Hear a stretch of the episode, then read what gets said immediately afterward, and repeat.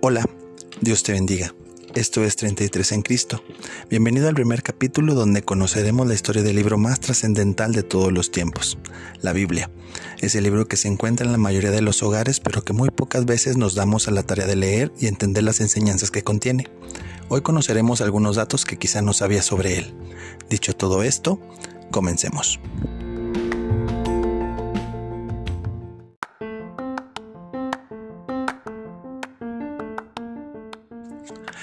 Es el plural de la palabra biblión. También ese nombre lo llevaba la ciudad de Oriente, Biblos, considerada un importante mercado de papiros de la región. Se atribuye ser llamada definitivamente Biblia como un singular por Juan Crisóstomo de Constantinopla, aunque también es conocida como las Sagradas Escrituras, aunque lo verdaderamente relevante lo lleva en su preeminencia o valor sobre todos los libros, y vaya que lo tiene, pues a pesar de los años que han transcurrido, en todo este tiempo sigue siendo el libro más leído y vendido.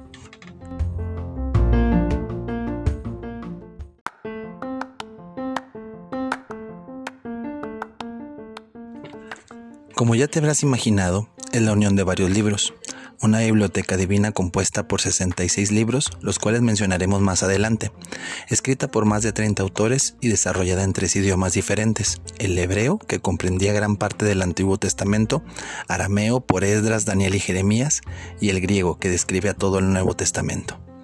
Sí, ya sé que esto ya te la sabías. Está dividida en Antiguo y Nuevo Testamento. Su recopilación comenzó por el rey Ptolomeo III, para ingresar las Sagradas Escrituras a la biblioteca más grande en ese entonces, que era la de Alejandría.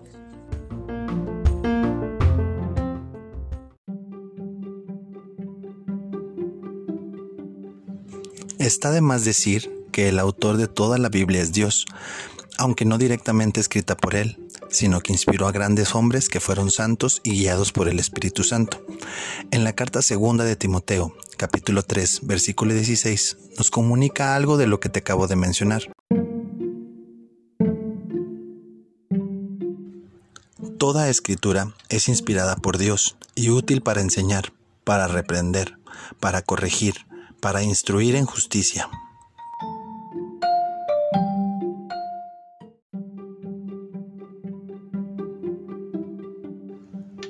por lo que es un libro que no puede ser tomado a la ligera, o a la interpretación o conveniencia de cualquier persona. Su sello es divino y por ende debe ser respetado.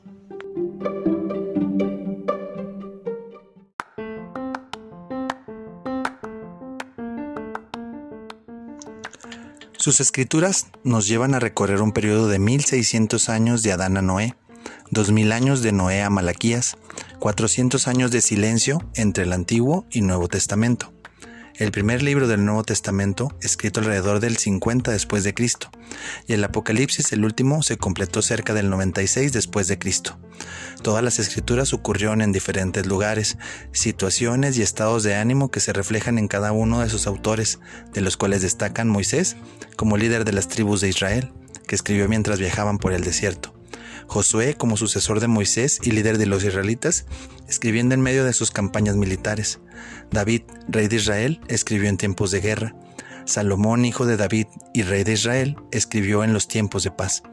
Jeremías, gran profeta, en una celda carcelaria.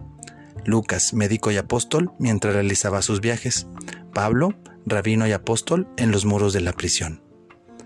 La Biblia contiene varias profecías cumplidas, donde nacería el Cristo, que sabemos que fue en Belén, el origen de imperios mundiales, el regreso de los judíos a su tierra y su reconocimiento como nación. Contiene datos históricos y científicos que han dado forma a la cultura a lo largo de los años, con las referencias que se mencionan en ella. En la actualidad, toda su palabra tiene aplicación para las culturas, sigue construyéndose y fortaleciéndose a través de los siglos.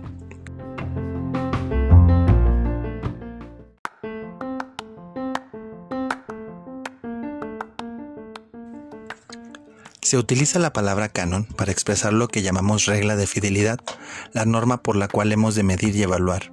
Viene del hebreo gané, que significa caña, y canon del griego norma. La caña se utilizó para medir y eventualmente obtuvo el significado de norma. La iglesia no creó el canon o los libros, mas reconoció cuáles fueron inspirados por Dios al ser escritos. Para incluir los libros en el canon se sometían a las siguientes interrogantes. ¿Es autoritativo?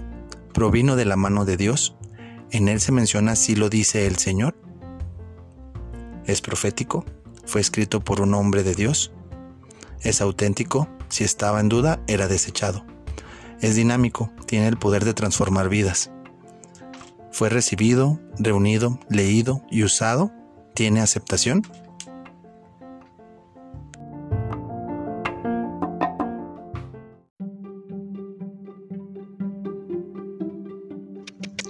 Como lo mencionamos antes, está dividida en Antiguo y Nuevo Testamento y clasificado de la siguiente forma.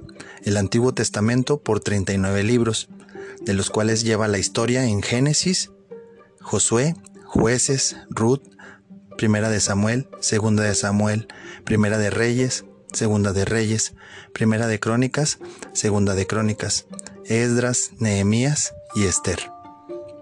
Lleva la ley en Éxodo, Levítico, Números y Deuteronomio. La sabiduría o la poesía están en Job, los Salmos, los Proverbios, Eclesiastés, Cantares. Están los profetas mayores, Isaías, Jeremías, Lamentaciones, Ezequiel y Daniel. Los profetas menores, Oseas, Joel, Amos, Abdías, Jonás, Miqueas, Nahum, Habacuc, Sofonías, Hageo, Zacarías y Malaquías. Por el Nuevo Testamento tenemos 27 libros, los Evangelios, Mateo, Marcos, Lucas y Juan. La historia de la iglesia representada en Hechos de los Apóstoles, las cartas paulinas escritas por el apóstol Pablo, Romanos, Primera de Corintios, Segunda de Corintios, Gálatas, Efesios, Filipenses, Colosenses, Tesalonicenses, Segunda de Tesalonicenses, Primera de Timoteo, Segunda de Timoteo, Tito, Filemón y Hebreos. Las cartas generales escritas por Santiago, la primera de Pedro, segunda de Pedro, primera de Juan, segunda de Juan, tercera de Juan y Judas. Por último están las de profecía, que es en la que encontramos Apocalipsis.